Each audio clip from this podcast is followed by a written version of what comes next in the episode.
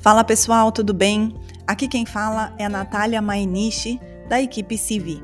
A Ciência do Início da Vida foi fundada pela doutora Eleanor Luzes. Esse podcast é um áudio da live que aconteceu no YouTube da CIVI. Se você quiser conhecer mais sobre esses conteúdos, inscreva-se no canal Ciência do Início da Vida no YouTube e siga o Instagram arroba Ciência do Início da Vida Oficial. Para aprofundar ainda mais nesses conhecimentos, venha com a gente para a comunidade CIVI um clube de assinatura com muitas aulas e muito conteúdo da doutora Eleanor. Acesse www.cienciadoiniciodavida.org. Até mais! O tema de hoje é gestação após aos 40 anos. O tema da semana passada foi o desmame amoroso. Então, o que a gente vai trazer? A gente vai trazer os dois assuntos hoje. A gente vai conseguir, tomara que a gente consiga abordar tudo. Mas vamos hoje, agora no começo, falar sobre o desmame, que é o assunto da semana passada. Essa live aqui vai ficar gravada, se, a gente, se Deus quiser, torçam aí para ela ficar gravada. E aí, depois a gente entra no assunto que é o da, o da gestação após os 40 anos. Tudo bem, doutora? Tudo ótimo. Então, vamos lá. Vamos começar sobre o desmame, né? Apareceu bastante questão e tudo mais. Antes da gente dizer quais são as consequências de um desmame mais tardio, primeiro que muitas mães não, nem sabem que existe um momento certo de desmamar, né? Tirar ele do peito, né? Desmamar, a gente está dizendo da amamentação mesmo. Como é que é feito um desmame? Quando é que a criança mostra que ela está pronta para o desmame e como é que é feito esse desmame amoroso, doutora? Então, a primeira coisa é quando é que a criança mostra. A criança mostra quando ela própria sobe no banquinho, pega o biscoito e tchum, olha só, eu posso. Então é preciso ler isso. Quer dizer, a mãe lê, que é, ao longo da vida, sempre a criança diz, agora não preciso mais. Só que nessa época ela não fala ainda. Então, ela mostra. Né? Que a criança mais tarde, ela, ah, não precisa me dar na boca, ah, não precisa. Ela sempre vai estar dizendo quando é que para ela não é preciso mais, né? Sempre, sempre ao longo da vida. E nessa situação, a criança mostra e uma coisa acontece com a mãe, que é a mãe normalmente tem uma fase REM muito profunda. Por isso que enquanto ela está precisando aleitar, ela dorme pouquíssimo tempo, mas não fica cansada. E aí o que acontece? Quando a criança mostra que ela consegue pegar o, o alimento, a mãe, nesse momento, instantaneamente, ela passa a ter uma fase REM bem igual que tinha. Então, N vezes acordar à noite, ela fica absolutamente esgotada. Então, olha como a natureza é aquela coisa do campo, né? São os dois. E ninguém falou nada. Mas apenas as coisas mudaram. Então, pode acontecer da mãe não ter sido aleitada. E aí, principalmente se é uma antes, da gente falar, antes da gente falar é, da mãe não ter sido aleitada, deixa eu só voltar um pouquinho. Então, quando a senhora está dizendo que a criança mostra que ela está pronta, eu lembro quando a senhora me falou uma vez assim, Sabe quando a criança fala, mãe, não precisa mais ir comigo até a sala de aula. Deixa que eu carregue minha mochila sozinho. É. Deixa que eu coloque minha roupa sozinho. Já tá irritado com a mãe ali fazendo tudo. Então, eles estão mostrando uma prontidão. Como diz mãe, é a mesma coisa. Ele chega a mostrar a prontidão. É que a gente não sabe que ele está mostrando isso. Né? Não, ele, porque ele... aí ele não está falando ainda. Então, é, é só prestar atenção. E prestar e atenção chegou... no, na criança em si, porque você vai ficar exausto. É, porque assim, existe um cansaço de você acordar à noite, amamentar, tudo bem, mas não se compara à exaustão que é depois da fase que é, deveria ter desmamado, né? Não se, eu passei por isso e não se compara. É super mega exaustivo. E aí a doutora está explicando exatamente isso. Quando a doutora fala a fase REM, ela quer dizer a fase REM do sono da, da mãe. Porque da a mãe. gente tem, se não me engano, a senhora fala, são cinco fases do sono, cinco certo? fases, gente. E a gente tem. E é onde há a regeneração dos órgãos. É quando ocorre a regeneração dos órgãos. Então, esses órgãos não vão regenerar direito e a mulher vai ficar muito exausta. Porque a sabedoria da natureza é tão grande que enquanto a mãe está amamentando, isso eu não sabia, a senhora me disse semana passada. É, enquanto a mãe está amamentando, a fase REM do sono dela é muito mais curta e profunda e faz a regeneração dos, dos órgãos. Agora, quando já está além do tempo de, de amamentar, a fase REM do sono dela voltou ao normal, só uhum. que ela está uhum. esgotada, porque ela está sendo acordada durante a, fase de regeneração dos órgãos, dos tecidos. Né? Uhum. Então, realmente é uma exaustou. E aí, quando a criança mostra essa prontidão, doutora, pegando um primeiro biscoito, pegando uma fruta, enfim, né? Mostrando que ela tá pegando sozinha alimento. Eu lembro que a senhora também falava quando a criança começa a caminhar por ela mesma. Sim, geralmente sim. Porque para pegar o alimento, geralmente ela já está precisando caminhar. É, Trepar é. em banco, subir nas coisas, enfim. Ela vai pegar o alimento que tem uma característica, parece assim, sabe o troféu? ela, é, tem um aspecto assim meio uh, de aventura nessa uhum. coisa de pegar o alimento. É muito Sim. engraçado, não é uma coisa discreta. É uma coisa bem. Ó, só! Bem sim. E aí, na hora que a criança mostra isso, é claro que não vai ser um desmame abrupto, porque vai começar uma. Na verdade, a introdução alimentar ela já começou antes. Sim. Quando a criança está caminhando bem. Ela vai diminuir. A, a, parte da manhã, ela vai querer menos. Vai começar querendo menos. E aí já, já houve introdução de outros alimentos, com seis meses, né? Já houve introdução e a criança vai comendo, vai comendo, vai comendo, tudo certo. Né? Então, ela vai e automaticamente a mãe naturalmente ela tem também é, aquele momento de satisfação. Não é só. É, começa a ter o cansaço. E aí é como se uma coisa passa a ser mais do que a outra. Uhum. Aquela satisfação de antes, aquele relaxamento, por causa da prolactina e um monte de outros hormônios, ocitocina, vai dando é, lugar, sai daquele prazer para um cansaço. Exaustão, né? Para uma exaustão. É. E aí, doutora, quando a criança mostra que ela está pronta, eu acho que a gente vai entrar agora na, no momento que a senhora estava falando da mãe que não foi aleitada, talvez corretamente, ou, ou nem um pouco às vezes. A criança mostrou que está pronto, caminhando, pegou lá o alimento dela, já não precisa mais da mãe para subs... do leite materno para subsistência ou para formação neural e tudo mais. Mas e quando aconteceu isso, ela mostrou, mas a, criança continua querendo e buscando muito o peito da mãe? Normalmente é porque a mãe não foi aleitada. Então, a criança vai é, e vai querer mamar pelo número de meses que a mãe não mamou. Nossa. Nessa hora é que a mãe deve falar com a criança fazem e dizer, ó, oh, é, muito obrigada, mas você já mostrou que está muito bem. Porque isso afeta ao sentimento de segurança da criança na vida final ah, então, eu ia, eu ia entrar nesse ponto, né? Qual é o prejuízo, a consequência do desmame um pouco mais tardio. Mas só voltando um pouquinho nessa parte da mãe, na verdade, quando a doutora fala, só para contextualizar às vezes quem é novo aqui, né? É quando a mãe, a doutora fala que a criança está se sacrificando pela mãe, é para a criança sacrifica para mostrar o inconsciente da mãe, não é, doutora? Para mostrar para a própria mãe que ela tem uma. Ela, ela, ela sempre vai externar, lembrar, criança não adoece, não tem problema. Ela simplesmente está mostrando o que aconteceu, que está no inconsciente, porque às vezes a mãe não soube que não foi aleitada. A criança está revelando que está no inconsciente da mãe. Aí a mãe, entendendo, fala para a criança: olha, muito obrigado, mas não precisa, porque eu, olha, já recebi tudo que eu precisava. Eu te amo. E isso é a coisa mais importante. Então, essa.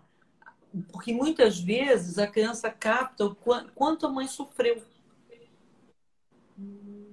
Então, ela própria fica. Aí a mãe diz assim: ele não larga meu peito, ela não larga meu peito, e eu estou morta de cansado.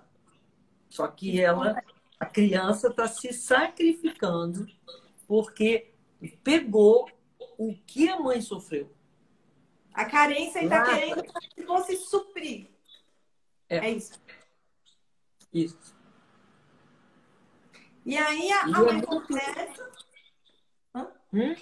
E aí a mãe conversa com a criança para poder liberar essa criança desse sacrifício Isso. Muito obrigado, mas não precisa. Muito obrigado, mas não precisa.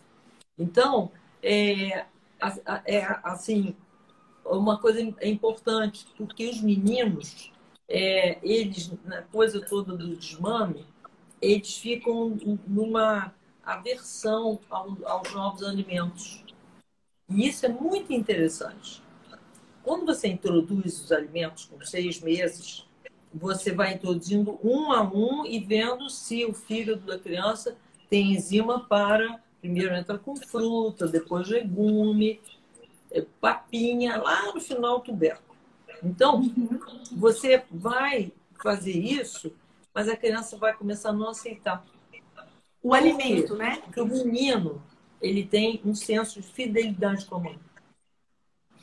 Então, eu não vou comer outra coisa que não seja o seu leite. E aí, eu, estou fazendo essas caras porque, com meu filho aconteceu assim. Ele não aceitava, mamava pra caramba. Fui desmamar ele lá com um ano e oito meses depois de uma consulta com a senhora, que a senhora falou: as consequências são essas. Tá na hora de desmamar, né? E aí, para fazer esse desmame, vamos dizer assim: ó, a criança tá pronta, mostrou prontidão e não tá mostrando no inconsciente da mãe. Então, basta a mãe fazer o quê? É que, novamente, vai ter que falar na fase que eu sei que você tá querendo mamar pelo que eu não fui mamar. Não, não, não. Eu tô dizendo assim. É, no caso da criança que tá pronta, mas não tá ali também nessa coisa de querer mostrar para a mãe. Não tem Não, isso. não dá porque ela tá no programa. Você precisava, você sofreu. Então, eu não como outro alimento porque eu sou fiel a você. Não, mas se a mãe não tiver esse trauma, a criança desmama naturalmente? Essa é a minha Sim. pergunta. Sim. A criança que não quer? É. Isso quase não acontece. É muito engraçado. É que é, é, é, o famoso gada. Gada. É que a criança não fala, não fala o R. Então, gada. Quer dizer, não, ah, não quero, não. Não quero mais. Entendi. Aí, isso, naturalmente, quando a mãe teve um trabalho anterior, em que tudo isso foi de alguma maneira dissolvido, e aí aquela coisa de fazer renascimento antes de engravidar, beleza, porque aí todas as coisas são dissolvidas e a criança não, não tem o que ela capta no inconsciente que ela tenta compensar. Uhum. Aí, naturalmente. Eu, eu vi uma amiga é, que conversou, percebeu também, ele já estava pronto, mas ele também estava ainda no peito. E ela conversou com ele um, uma vez no sono uma noite. No dia seguinte, ela guardou o mamar de forma muito carinhosa, sem aquela história de castigo, de se esconder, de botar, eh, botar a coisa ardida no peito, nada disso. Ela falou: não, agora hoje não vai ter, né? Enfim, falou alguma coisa assim, bem amorosa. Ele nem procurou mais. E foi é. o desmame noturno e diurno de uma vez só. É, é. É bem isso. É, e... Naturalmente, se a mãe não tem nenhum é, uma coisa em relação a isso, e outra coisa também que existe. Não é só o inconsciente da mãe lá no que aconteceu lá atrás, mas pode também acontecer da, do bebê captar, principalmente menino, captar que o pai não está dando atenção para a mãe. E aí, aí ele vai querer fica mamando para suprir esse sentimento que ele capta de ausência. Uau! Nossa, doutora, agora acho que a gente pode entrar no assunto de quais são as consequências do desmame tardio, porque tem gente dizendo assim aqui que, que conhece criança de 7 anos mamando em livre demanda. É...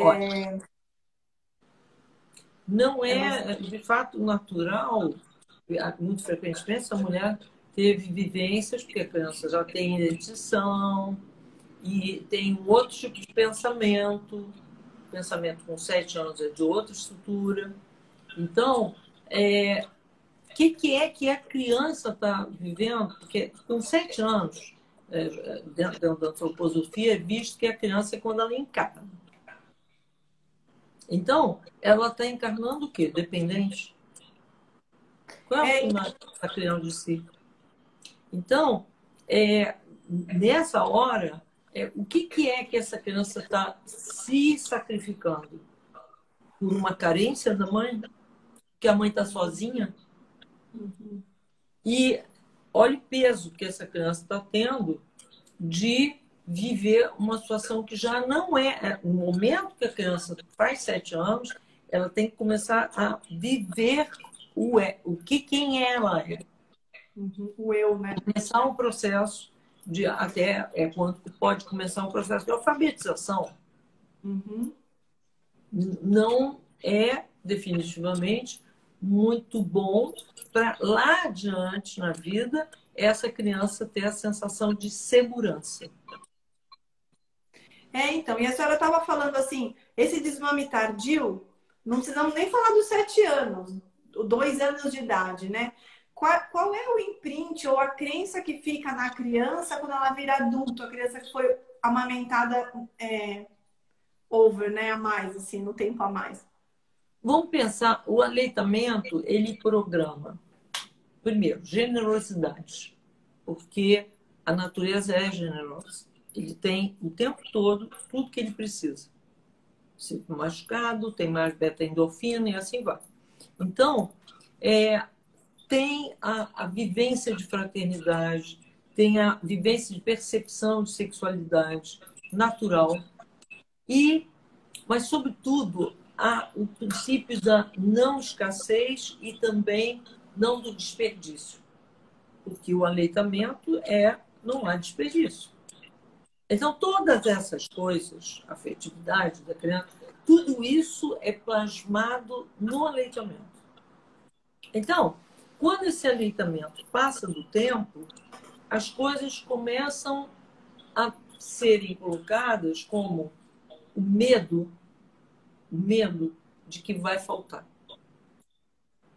O medo de que vai faltar, e aí essa pessoa vai procurar um trabalho que é um trabalho público, normalmente, porque aí o Estado vira o grande pai, o grande mãe, e, e essa pessoa não consegue, na vida, ter atitudes de é, se lançar em algo.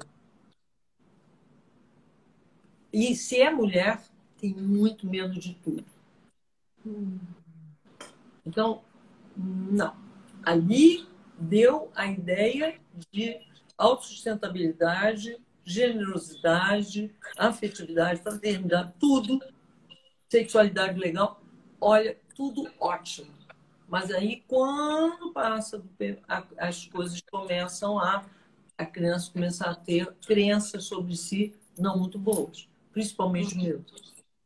E aí, quem já fez isso, como eu, né? Acabei desmamando meu filho só com oito meses. A senhora fala pra gente reprogramar tudo isso, conversando com eles na fase REM do sono, Sim. que foi Sim. tema da primeira live da senhora dessa, dessa quarta Sim. de luzes que a gente tem feito, né? Aí, aí todo mundo pode procurar lá. É, e aí, doutora, tem um, uma, uma regra, digamos assim, bastante conhecida por todo mundo, que é a regra da OMS. Não sei se, é, se a gente pode dizer que é uma regra, mas um parâmetro, digamos, de amamentar até dois anos ou mais. Eu queria que a senhora comentasse isso, porque pode confundir muita gente que está buscando esse conhecimento, né? Sim, sim. Ah, na verdade, tem que ver o histórico como isso foi feito. Existe uma, que era chamada, uma doença chamada Kwashiorkor. Como? Que é Kwashiorkor, porque a palavra é africana, né? Que era a mãe de um segundo filho e esse primeiro morreu de fome. Então, eles achando que não aconteceria morte de fome se ela aleitasse mais tempo. Mas acontece que, na verdade, e botou esses dois anos, né? exatamente que era a diferença de tempo para que ela tivesse um novo filho e tudo, e não houvesse a morte de criança muito pequena. As coisas não funcionaram tão bem assim, porque a mortalidade infantil na África continuou grande. Porque é aquela história, não tinha, não, não tinha comida agora, nem um ano depois não tinha também. Né? Mas isso ficou um, um, uma ideia de que com dois anos garantiria a não mortalidade infantil. Mas o problema era esse. Só que no resto do mundo, onde a situação de extrema fome não era igual, não foi tomado em consideração o desenvolvimento natural, que é uma coisa que é engraçada. Na natureza, a gatinha, o tigre, eh, chegou na hora, pega com a pata e tira o filhote de perto. Por quê? Aí que tá. A mesma coisa, de certa maneira. É, você agora tem que começar a aprender a caçar comigo.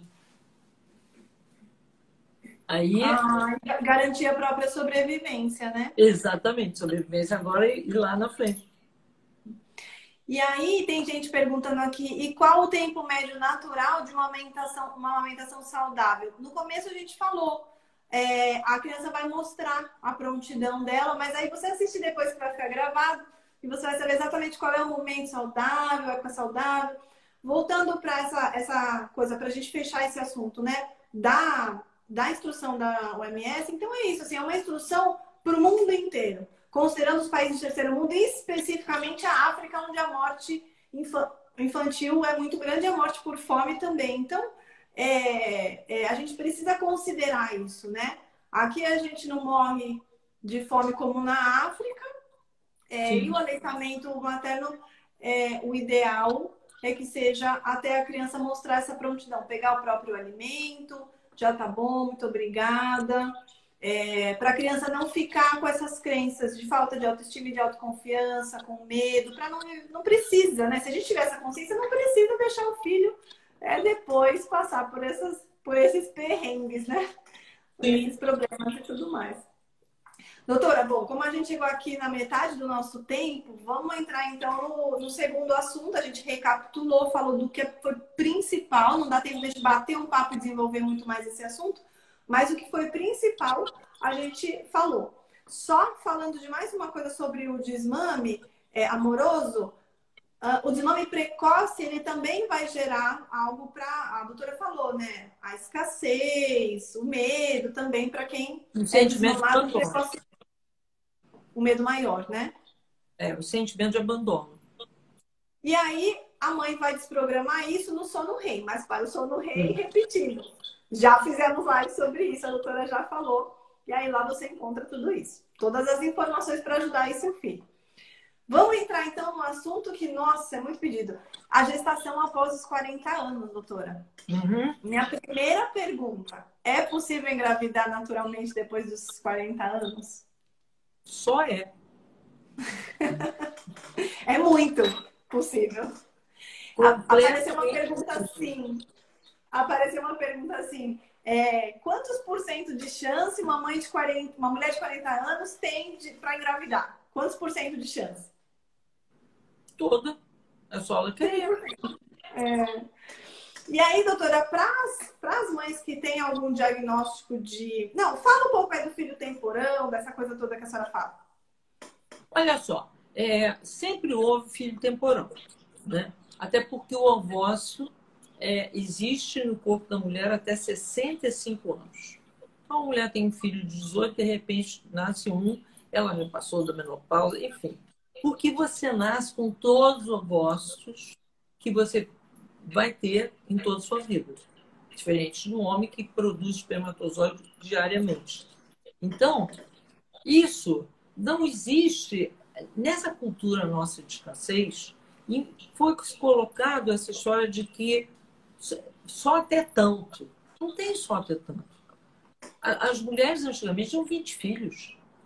E tudo quanto é idade. E, e tinha o filho temporal. Então, não existe isso.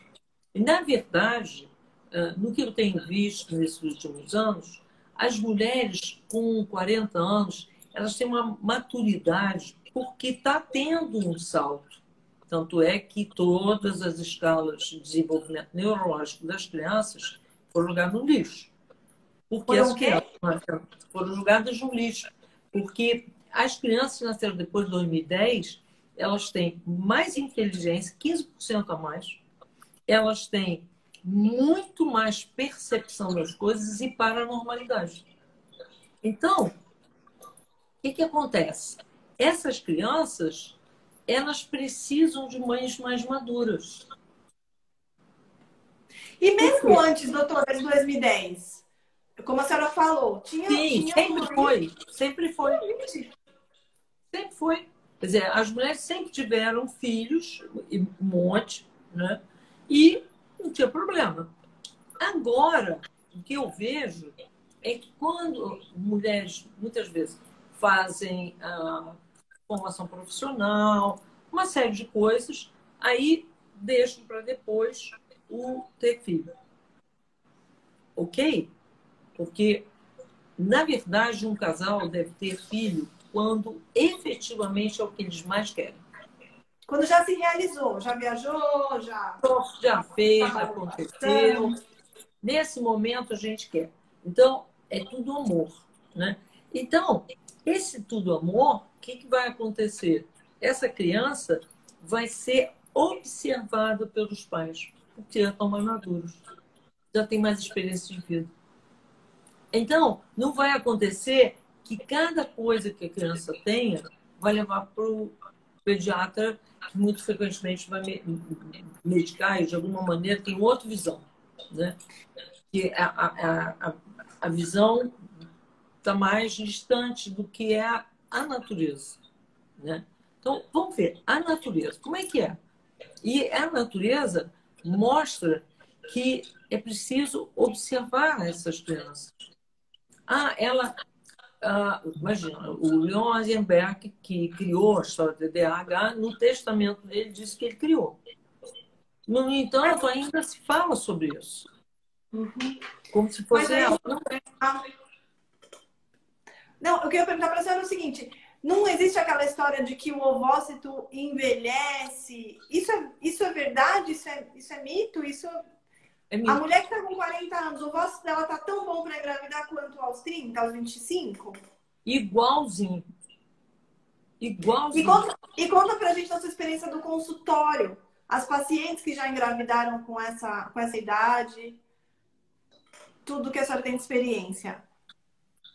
O que, que eu tenho de experiência, tipo assim, é muito incrível ver um, um, um casal que eles dois são capazes de observar, de ter ligação telepática, porque os dois já estão nessa frequência. Então, eles já têm um autoconhecimento, já fizeram alguma coisa sobre si, então, eles não entram naquela coisa que muitas vezes a pessoa muito mais jovem faz, que é ficar com medo. E há hoje uma situação como essa coisa do 2010. Se você perguntar para sua mãe, é, é a, o referencial dela era outro. É outro. Muito diferente. E aí a tendência é dizer que a criança está doente. E não está. Ela é além. Muitas vezes ela fica olhando alguma coisa, ela aprendeu. Mas Essas crianças são muito rápidas. É. Agora, muito. deixa eu pegar uma. Deixa eu pegar uma pergunta aqui fresquinha, perfeita aqui para nossa, para nossa, para o tema. A pessoa diz assim: eu tenho 45 anos, uma trompa obstruída. Eu estou trazendo o caso porque já tivemos casos assim, já acompanhei de perto com a doutora, a mulher que engravidou da trompa obstruída. Bom, tenho 45 anos, com uma trompa obstruída, com endometriose e não estou menstruando e quero engravidar. Eu consigo? Sim. É, o que eu te aconselho é fazer renascimento. Doutora, fala pra gente quando a Dança mulher para tá a cheia e faz renascimento. Porque a, o endométrio, na verdade, a endometriose é, são dois problemas. E são problemas muito lá atrás. E curável, completamente curável. Então, e não tem problema. Eu já vi criança nascer com trompa pela trompa obstruída ou pela outra trompa, com o, o outro ovócito que saiu do, da outra trompa. Não tem problema. A, a, a natureza pensou em tudo. Ela abriu todas as possibilidades, não fechou. E aí, doutora, é, então, assim, falando um pouco da dificuldade de engravidar, porque muita mulher acha que a dificuldade de engravidar lá é por conta da idade. Fala pra gente sobre o conflito biológico que está por trás da dificuldade de engravidar, que pode vir a qualquer idade, desde que esse conflito exista. Sim. Fala pra gente desse conflito. É, é, é, é muitas vezes esse conflito assim, eu não sou capaz. Eu não sou capaz há atrás uma mágoa da mãe. Quando a pessoa às vezes não lembra que ela era pequenininha. Então, isso o renascimento ajuda. Né? Então, é, não existe. Você é uma fêmea. É como uma tigresa, como uma lioa. Não há nenhuma diferença. Se elas podem, você pode. Isso é real. Nós somos mamíferos. Então, tudo pode ser resolvido. É toda aquela coisa da crença negativa. Por exemplo, essa crença negativa pode até gerar mioma. Eu não sou capaz. Eu sou capaz. Com mioma, sem mioma, eu sou capaz. E a doutora fala muito de limpar todas essas crenças através da terapia do renascimento, né? E, Sim. doutora, fala, fala um pouquinho mais, aprofunda um pouquinho nesse tema de dançar para a lua cheia, porque tem muita gente aqui que não sabe. Nunca, acho que nunca ah, Isso foi uma coisa, é uma coisa muito interessante. Foi uma psiquiatra suíça, em 1985, ela é, é terapeuta junguianos, não é estranho que você está diante de um problema. Ela tinha cinco pacientes profissionais liberais na Suíça, Suíça germânica, e as cinco não conseguiam engravidar. Aí o que, que ela fez? Fez uma pesquisa antropológica e descobriu, para espanto, que em todas as culturas os problemas gine ginecológicos eram resolvidos com o ritual para lua cheia. Mas estranho, porque em alemão, lua é masculino e sol é feminino. E isso espantou ela. Mas vou fazer, vou falar para elas, achando uma era juíza, a outra era não sei o quê. Enfim, todas profissionais liberais, como que ela conseguiu convencer, eu não sei. Mas é fato que ela falou para as cinco, dança para lua cheia. E incrível, as cinco engravidaram. É, e assim, é, essa coisa não precisa dançar lá fora, não é isso, doutora? Pode ser no ambiente, não, no, no dia da lua cheia. É, dança em casa. É, com amigas suas, não com a presença do homem. Porque senão a energia vai para lá e não vai para cá, para o centramento. Né? Então, é, olha, ciclo menstrual bagunçado, cólica menstrual, todas as questões dá para fazer isso, dançar prova cheia. Porque, na verdade, é uma reconexão do feminino, né, doutora? Dessa energia feminina. A mulher no, no mercado de trabalho, super adrenalina. Como é que a gente vai. Eu falo por mim também. Como é que a gente vai é, se conectar com algo tão feminino que é a gestação, se a gente estiver completamente desconectado ou completamente focado nas questões mais práticas, dia a dia e, e mais materiais, né? Sim. E aí, uma dúvida que surge. Eu vou colocar aqui também a pergunta da, de outra pessoa dizendo: gente, eu estou próxima dessa questão. 45 anos, falência ovariana, menstruação já falhando demais, porém eu quero engravidar. Eu consigo, doutora? A doutora acabou de falar sobre Olha isso. Só, primeiro, tira essa falência ovariana, porque isso não existe. Ok? Você é, é que...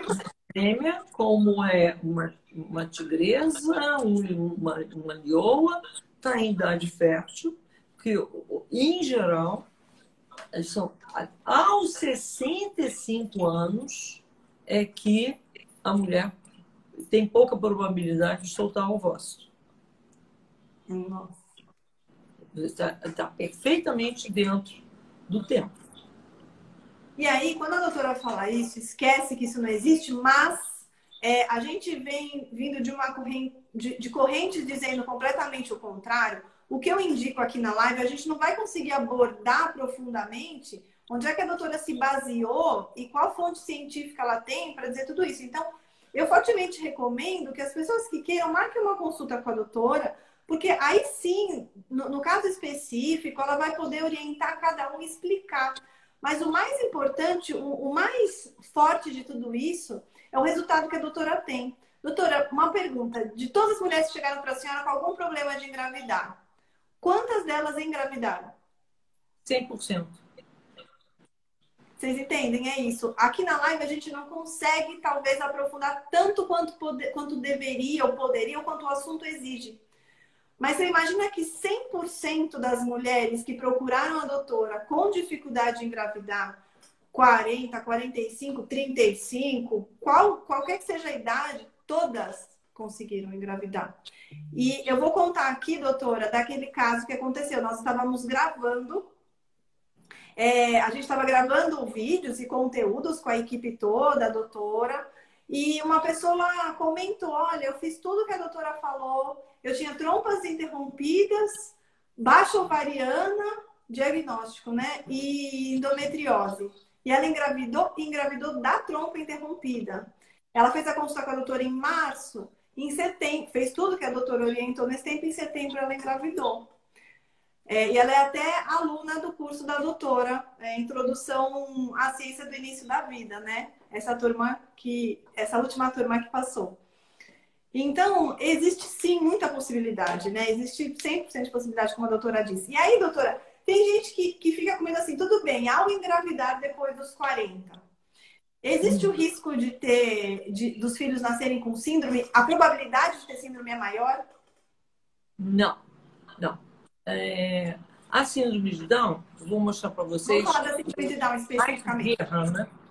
Assim, vocês vão ver a foto, tá? É, ela foi uma coisa que apareceu depois da Revolução Industrial. Então, por a exemplo, eu tinha uma secretária que ela estava grávida.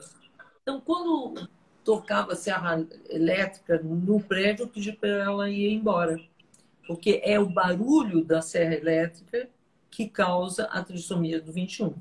Então, vejam bem, essa foto aqui, não sei se está dando para ver direito. Chega bem pertinho. Do Hammer. Esse livro é do Dr. Hammer. E um ele, ele pediu para que ela, que os pais se mudassem para um lugar bem, bem, bem silencioso. Olha a foto dela.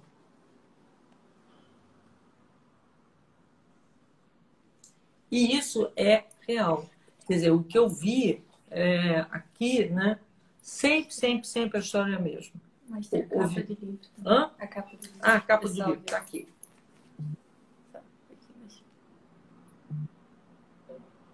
Mas esse, essa edição da senhora está em alemão ou não? Está em italiano. É o não, doutor. Tem, tem em espanhol. Ah, tá. Espanhol. Não exatamente muito fácil de achar, né? porque tá, tá difícil. Ah, mas quem tiver interesse, né? Mas lógico, conseguir acha, achar. Acha sim. Na, na, tá, na, na verdade... Pode a gente dar um jeito de botar um, um site, um link, sei lá. Mas aí vai. Então, o importante é entender o seguinte: essa é a razão da síndrome de Down. Foi ele que descobriu. Ele foi ver que na história da humanidade a síndrome de Down só apareceu depois da Revolução Industrial. Antes não tinha. Então, Por causa do barulho, né? Hã? Por causa do barulho. É.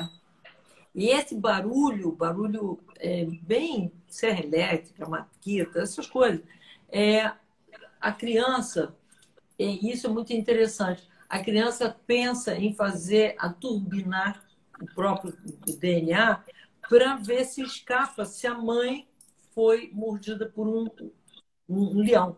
Eu fiquei, ué, leão no mundo inteiro? Sim.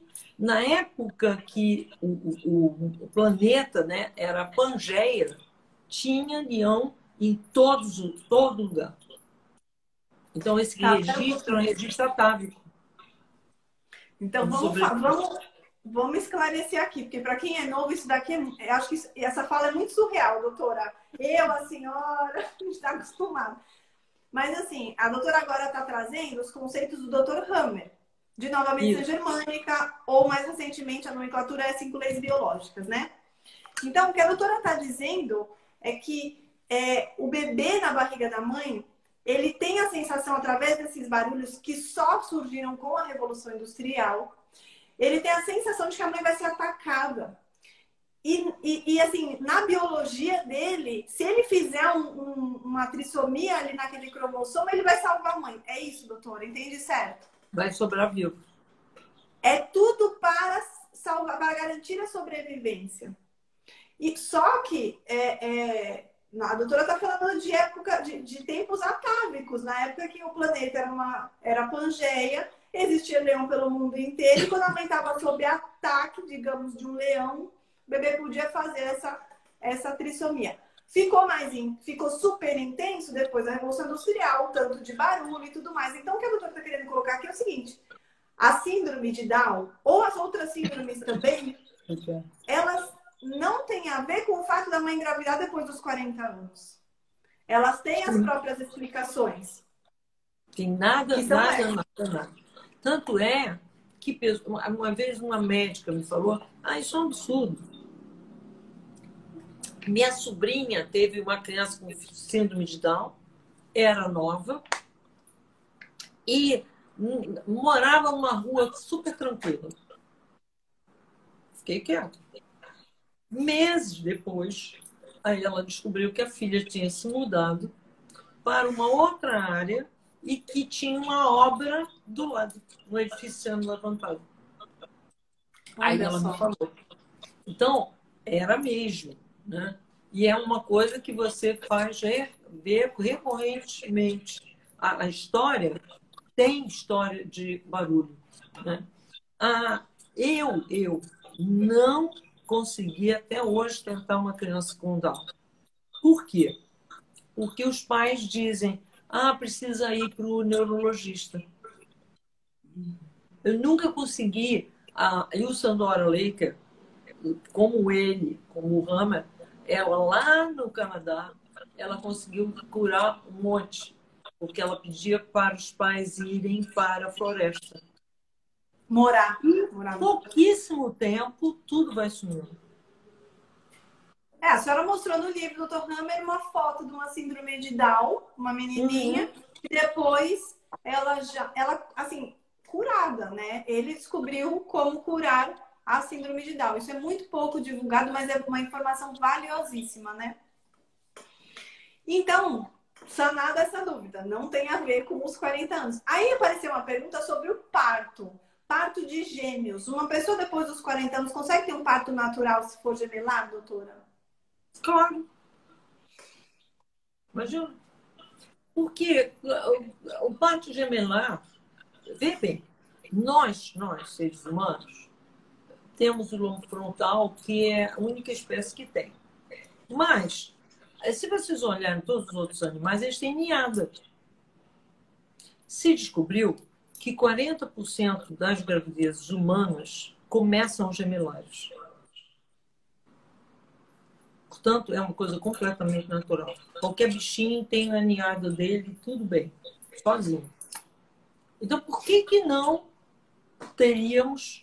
Eu já vi é, homens que toparam estudar, aprofundar e fazer parte da mulher, fizeram parte em casa gemelar.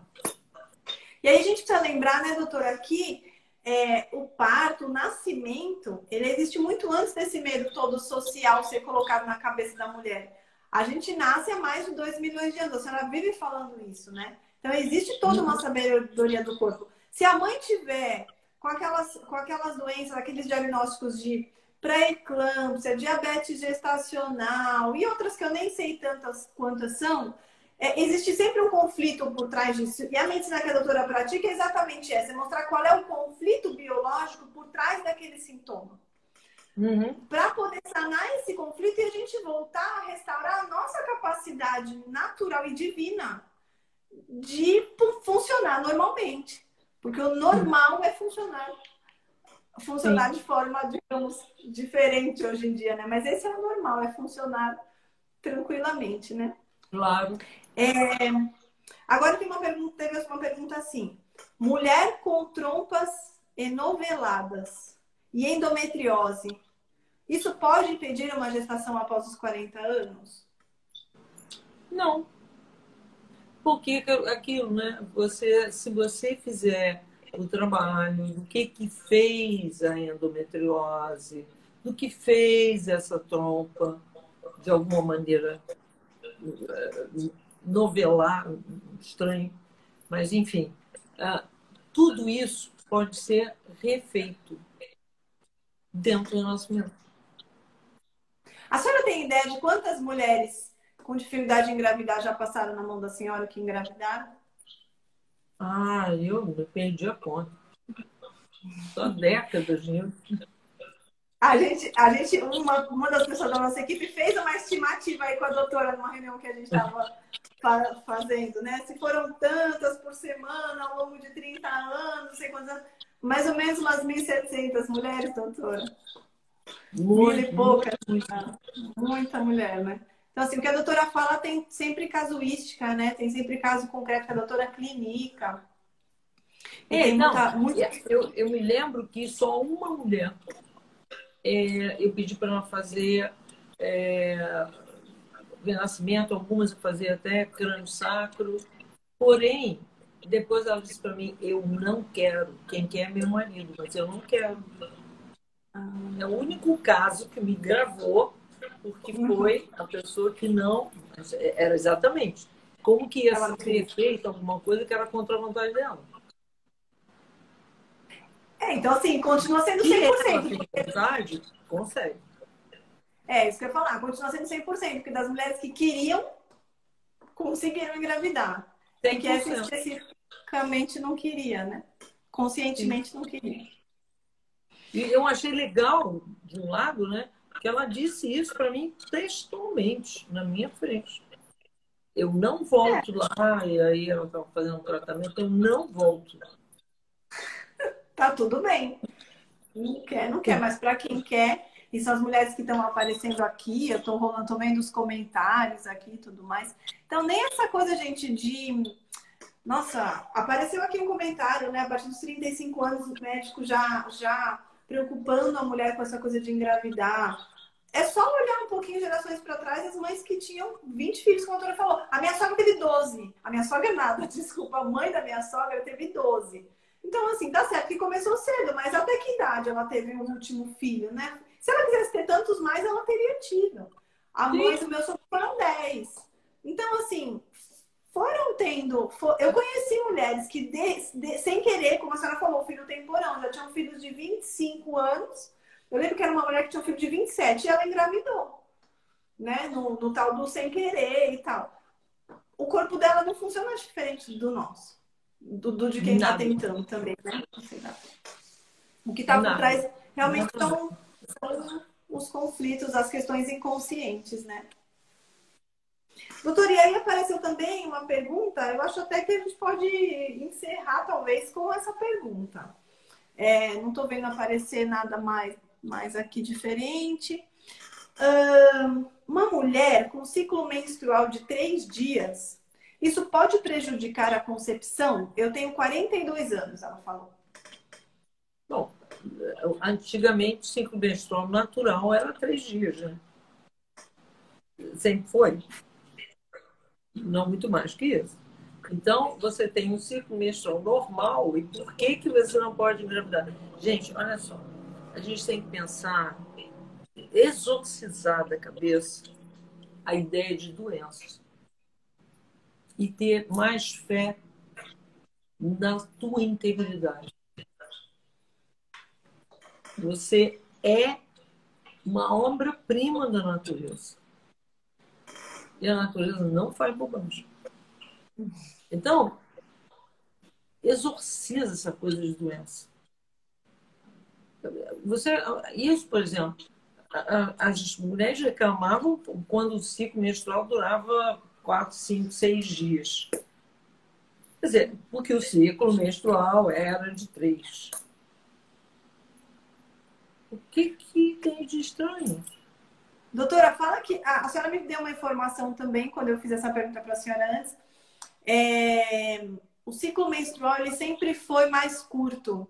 Por que, que a maioria das mulheres, não sei se é a maioria, vai, mas eu, eu sou assim, por que, que as mulheres têm um ciclo de cinco, de sete dias? Por que, que aumentou, digamos assim, dos tempos mais lá de trás para cá? Eu não digo que a natureza é mega, mega, mega perfeita. A mulher podia ter um ciclo de três porque ela tinha respeito pela introspecção. As mulheres hoje estão tão para o mundo de fora que precisa um ciclo menstrual um pouquinho maior. Para poder olhar para dentro, para ter essa introspecção, porque a menstruação ela é um momento de parar um pouco, né?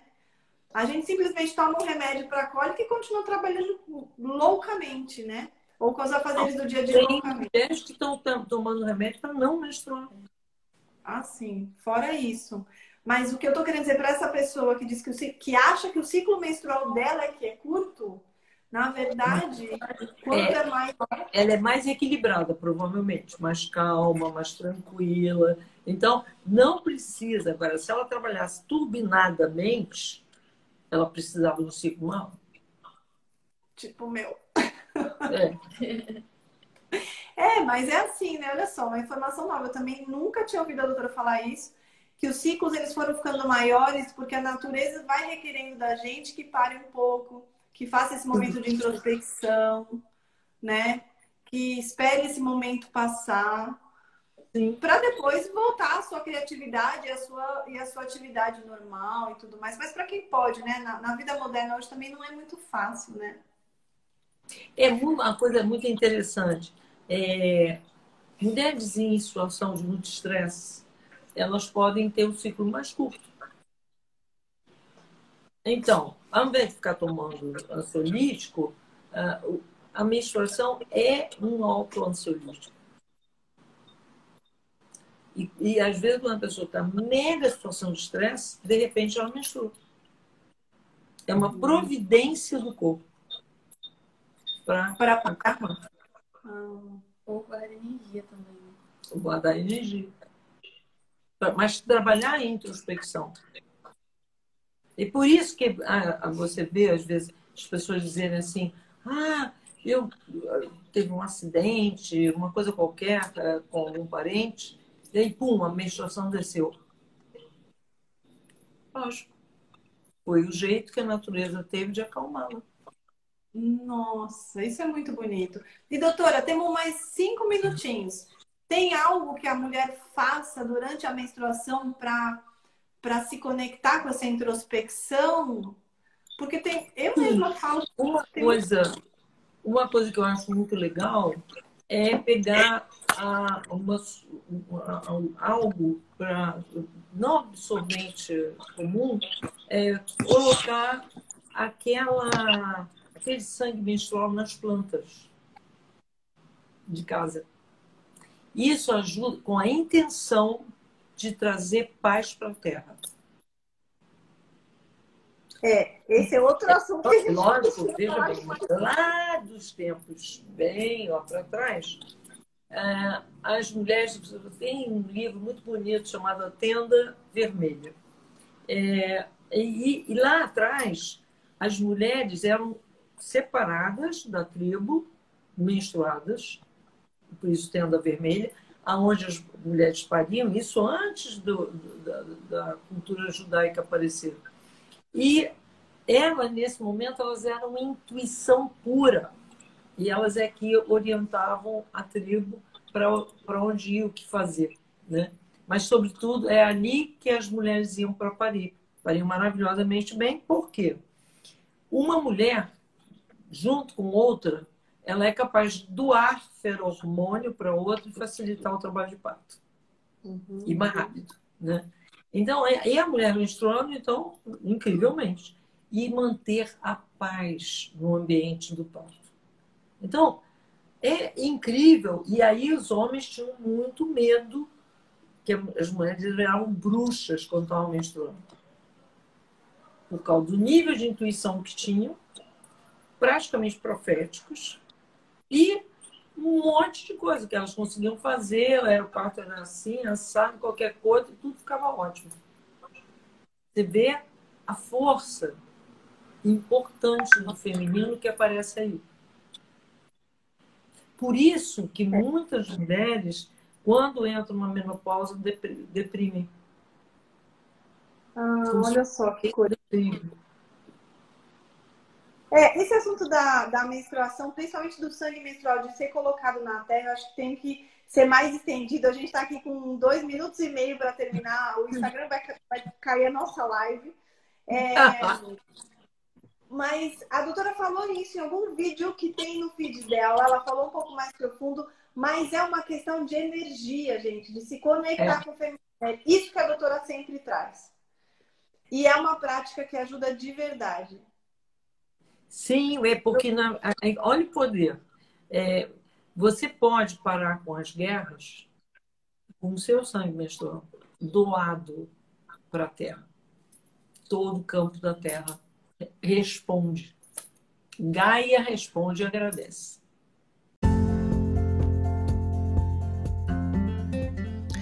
E essa foi mais uma live transmitida pelo YouTube e Instagram. Venha você também fazer parte da comunidade CIV e ter acesso a conteúdos exclusivos para os alunos. Inscreva-se através do link na bio do Instagram, arroba Ciência do Início da Vida Oficial, ou através do site www.cienciadoiniciodavida.org. Até mais!